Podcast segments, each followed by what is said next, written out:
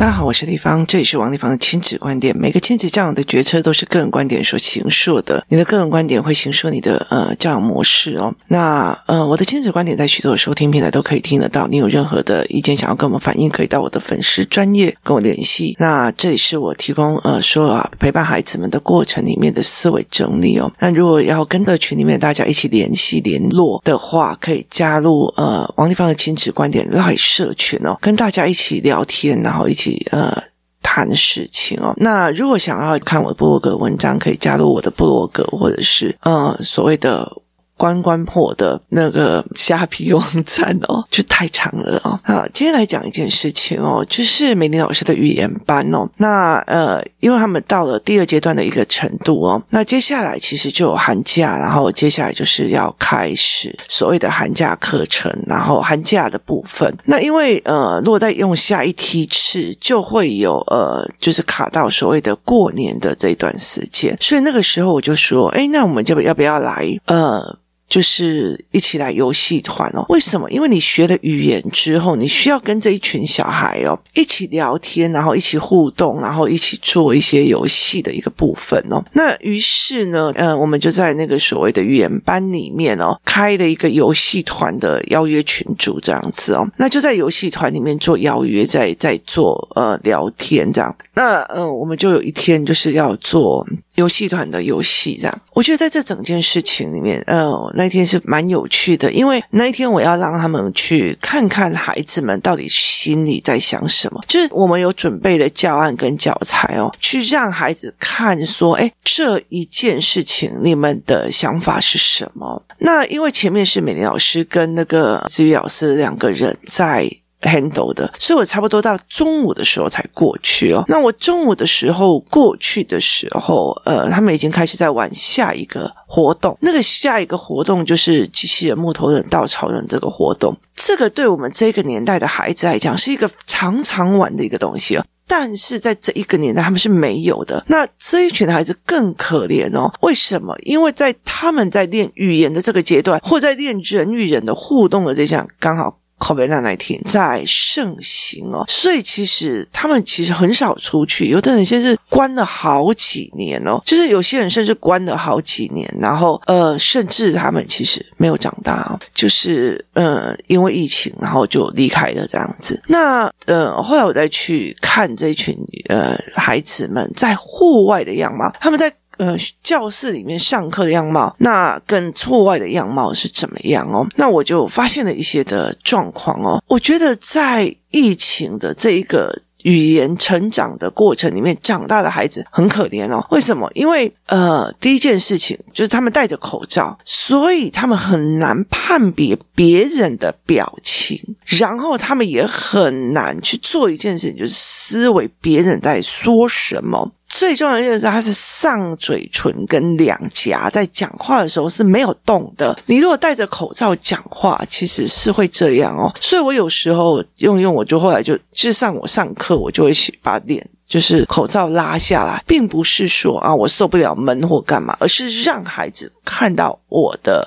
脸跟表情，还有语言，跟我在讲话的，就是下颚动或者是脸颊动的那个样貌。那呃，其实我那天在看很多的孩子，我觉得心里有点难受哦，你知道吗？就是呃。有些小孩他其实是鼻孔闭住的。如果你今天要去，你今天如果要去跟呃一个人讲话，例如说我今天要去争取呃一件事情，你去跟你的老板讲话，你去跟你的老板讲话，你要争取加薪，好了，好，你就先把鼻子闭起来。我跟你讲。那个马上恐慌会起来，就是把鼻子闭起来，然后我要跟老板讲，我要跟老板讲，我我跟你讲，那个恐慌就会上来。所以，如果当你的鼻子可以深呼吸的时候，你的心就会往下沉。好，这一群孩子在口罩再加上我们西方国家给我们的尘螨、过敏性鼻炎的下场里面，导致他们鼻子是。鼻塞恐惧塞住的一个是呃方向跟方式。所以，当你鼻塞的时候，你恐惧的时候，你鼻子塞起来的时候，你那个紧张感，你那个东西是加剧的。所以，其实每一个孩子要去跟人家讲话，很害怕。第一件事情是他鼻子塞住了，他在讲话的时候，他的情绪就是会塞的。然后，第二件事情的时候，他是恐慌的。那第三件事情是他没有办法看到别人的脸，他很难判读别人的表情。表情的教案最近应该要出来了哦，所以其实可以在表情的教案里面去看他们怎么去判断别人的这个表情的哦，这是一个非常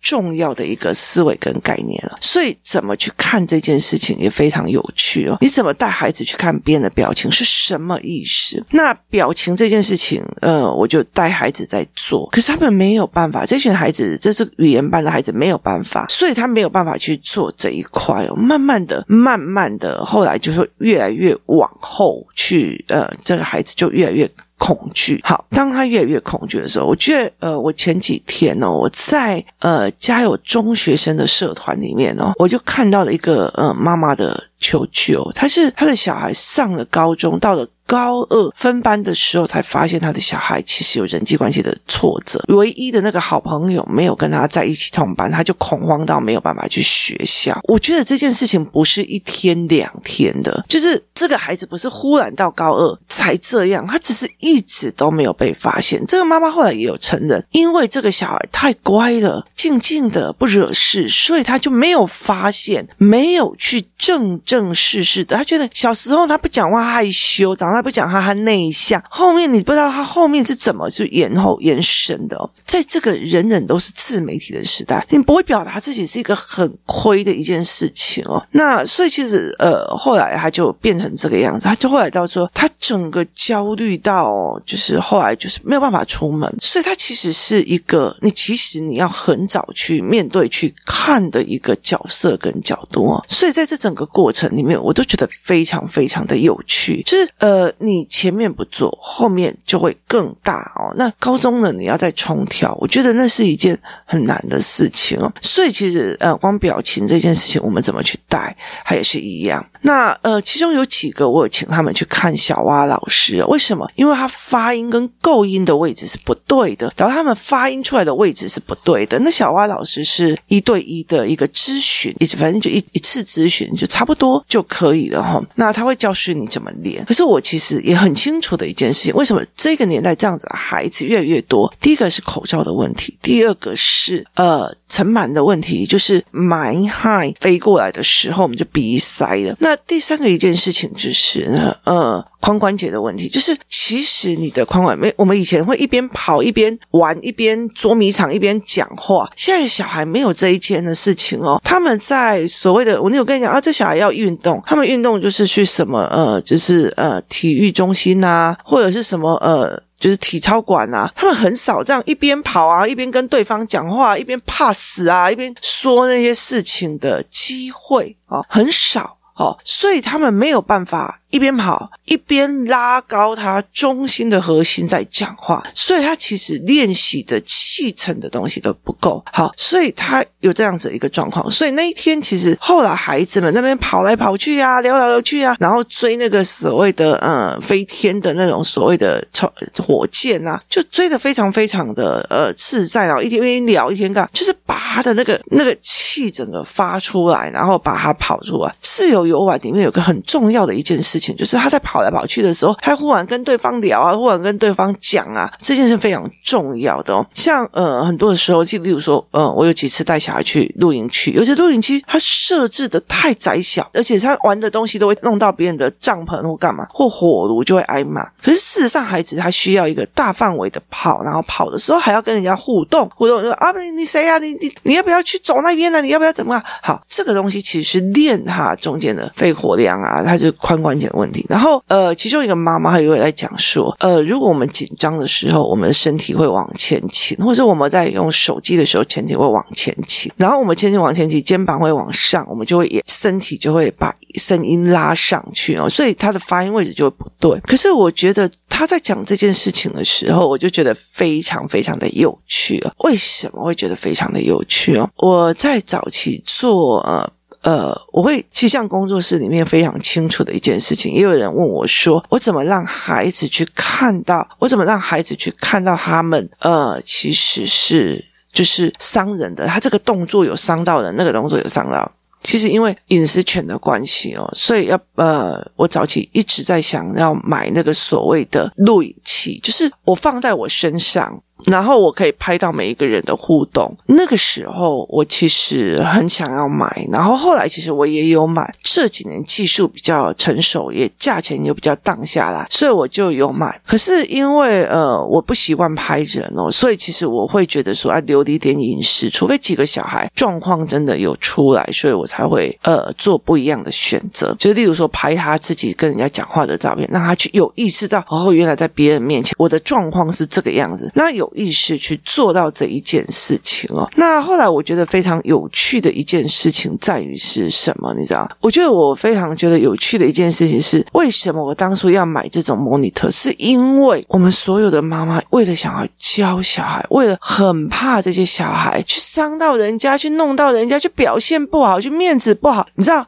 他们在跟孩子讲话的方式也是身体往前倾，肩膀往上拱，然后开始讲话。妹妹啊，你不能哦，好这样的说话方式哦。所以这些小孩会不会是同样的方式？他去模仿了，他自然而然的，他要发出你那个声音而去做同样一件事情，因为他看到你。去整个压力当起来，所以其实我常会跟就是这些妈妈在讲，不要意图的想要去教孩子，而是去理解他的思维，这是想法的问题哦，所以你就会。很放松的去面对小孩。其实，在我的角度在看很多亲子关系的时候，我真的觉得有些妈妈或者爸爸，这我觉得那个东西是不可能会长得了的。那个孩子一来，你那个肩膀就往上提，而且压力再多啊哟，好，那个东西其实是一个非常非常辛苦的一个过程，就是你压力很大。那你当然你不能呃舒舒服服的跟这个孩子相处，那问题就是有状况了，他就是有状况，你就是。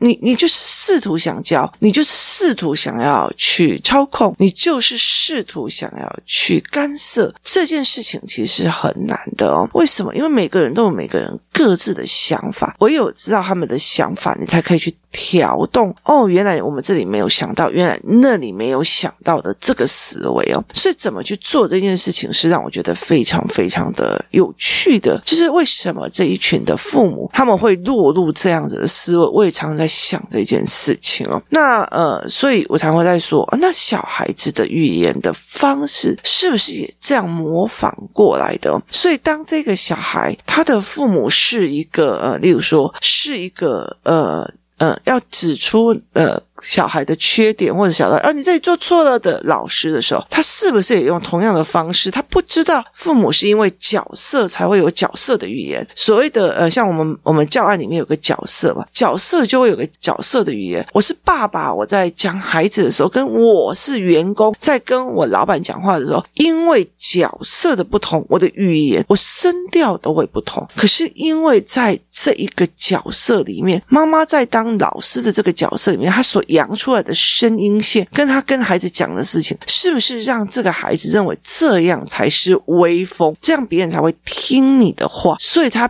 必须用那种指责别人的语气跟表情在说话，他是一连贯的思维下来的。所以其实后来我那时候我就在跟一个人在讲说，那时候我就说他的声音哦，就是会调高喉咙去发声。我之前遇到一个孩子，他就是调高喉咙去发声，所以每一个人听到他讲话就会很。就是他会很燥、很肮脏哦，然后嗯，别人就哦，我不想跟他在一起啊，或者他就莫名其妙，他其实是因为声线的问题，让人家觉得肮脏。那后来他去小花老师那边，然后又加上呃，我们大量的在公园这样玩啊、跑啊、对话。你知道，我们像我们买镭射枪，他们要一边跑一边讲话，一边跑一边跟人家，哎，你怎么可以打我？我们是同一队的，怎样的？好，在这整个。过程里面，他自然而然把他的气提起来，而且还是整个人在放松，而没有规定玩法的方式里面去玩的哦。你像学校那种，大家一起来做体操，一个人做一次，一个人做一次，一个人做一次，好，他会在意，他会紧张起来，我做的对不对？我动作标不标准？旁边的人是不是在看我？这整件事情是会这样在运行跟运转的。所以，其实我觉得常常在讲说，你如果在看孩子的时候，你没有那么。大的一个，我想要教他，我想要控制他，我想要 Ctrl 他，我想要在他范围里面的安全范围去做事的时候，你的身体不会呈现一种紧绷的状况。你身体呈现一种紧绷的状况，你的语言就会呈现一种紧绷的拉扯感。你呈现那个紧绷的拉扯感，你就会影响到你的孩子的语言对话。所以，当他这种拉扯感用在同侪的时候，他一定没有人要跟他玩的，是。一模一样的逻辑哦，可是有些小孩会有两种，一种就是他后来开始知道我讲话大家就不喜欢，我一开口大家都不舒服，所以他就变成。边缘性人格就是边缘性人格，就是大家一群在玩啊。其实我觉得，如果说是呃委那个体委会啊、运动会，你去看你就很清楚，这一群人在玩，你的小孩在旁边一直在那边后面跳啊跳啊跳啊，没有人想要理他，或者在后面看啊看啊，没有人想要那么。为什么？因为他没有办法进入主决策的一个环境里面，他知道他说的有可能会被骂，他说的有可能怎么样，他没有办法进入这个决策圈，这件事情才是。觉得那我觉得呃可怜的一件事情，所以当这个孩子他屏息下去，他的紧张感是什么？然后呃妈妈也一直想教的紧张感，他就是一直连续下。其实这个东西就变成一个孩子，你看起来像正常，可是他时时刻刻在一个高压的这样，因为他紧。呼吸会让他紧张哦，所以其实他有一些身体姿势上的问题，身体姿势上的呃思维模式，怎么去做，怎么去干嘛的时候，我就才会跟他讲说，当然第一件事情，我们可以找小孩判别出来之后，你照着小花老师那些方法去做所谓的后续的调整跟知识的调整。可是其实最重要的是一件事情是，他找到一个完全放松着玩的团体，他找到一个放松的讲。自己思维模式跟自己见解的团体，他不需要我讲了这一句话之后，我的妈妈会生气，我的爸爸会排挤，我的妈妈会美送，他不需要去。做这个紧张感，他也不需要去有这样子的一个思维模式，所以他就会慢慢的整个人在松下来的时候去聊天、去讲话、去思维。他并不像糟糕的、糟糕的、糟糕的。那有些人头脑就是屏息呼吸，糟糕的、糟糕的，怎么办？怎么怎么？他们会吓我。好，这件事情里面一直在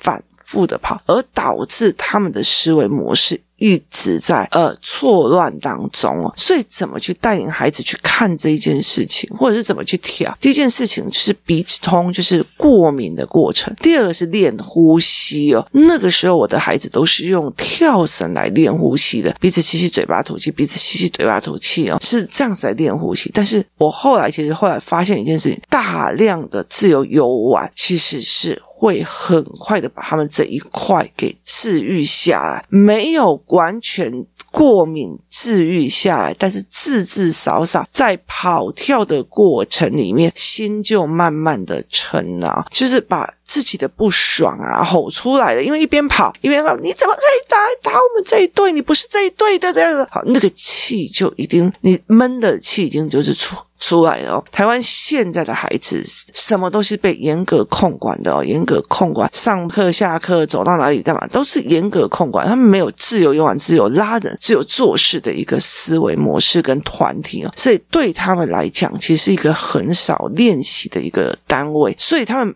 没有办法去做这一块哦，那你怎么去协助他们？还是边跑的时候边去把那个核心拉起来？那是一个非常重要的概念。而且，其实有一些妈妈，你说你团体走错了，你还会觉得你在怕跑一跑，你不知道学哪些 logo logo，或者是他被受伤回来，这件事情都完全不是非常的清楚。怎么去看这件事情，它非常非常的重要哦。那呃，在这整个过程里面。很重要一件事情，当妈妈放松的，这世界就放松了；当你自在的，你这世界就自在了。我觉得跟小孩玩真是太有趣一件事情。很多妈妈跟我讲说：“ 哦，我是职业妇女啊，我怎么样的？你为什么不开假日课？”我跟你讲，我我太喜欢跟孩子们在一起，我太喜欢跟我儿子女儿在一起了，就是。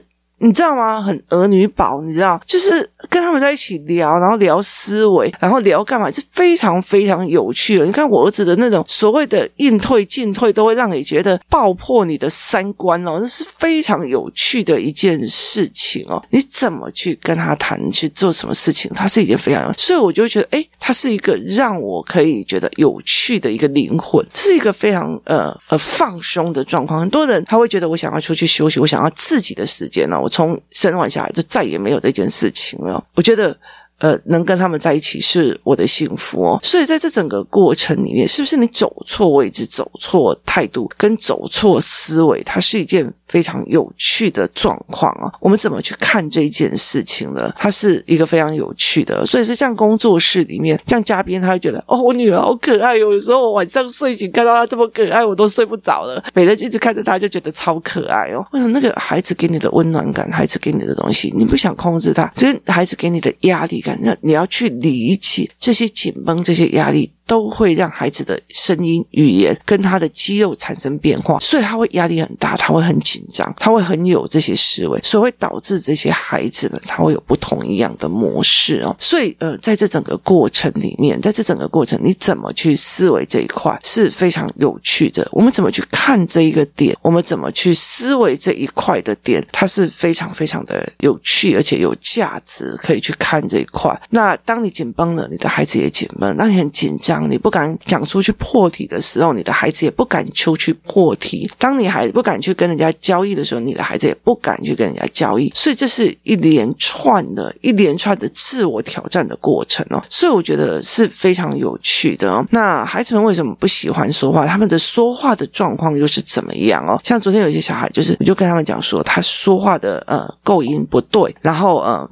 嘴巴呃去问的方式也不对，重点是在于是他的语汇容易让人家不舒服，可是他不知道，所以他会慢慢的，要么就是越来越闭嘴，要么就是开始伤人。就我都已经跟你讲了，你为什么不要动啊？于是他就会开始在伤人，有两种不同的方向在进行哦。所以其实非常有趣。当妈妈呃的呃角色站的位置不对，我觉得我就是要教你，你怎么可以在外面丢脸？你怎么可以怎样怎样？好，那当你处了一种紧绷的状态去处理。孩子的时候，孩子的身体也紧绷了。他紧绷的时候啊，出来的声音是锐利的，讲话也是刀刻般的锐利。他就会一直在人际关系受挫。他越受挫呢，他就越生气，或者是越自闭，或者越。闭嘴，这三样东西都导致到他的后遗症。那跟未来他跟人的相处，跟未来所付出的心理伤害的呃代价是会越来越高的哦。所以其实它是一连串这样子下来的。当你很意识到我自己的状况跟我自己的思维是怎么样的时候，其实你就会很放下，你就会很理解的这件事情哦。如果这件让我很紧绷，所以我常常会在。在讲说，很多时候我在解决我的小孩的一些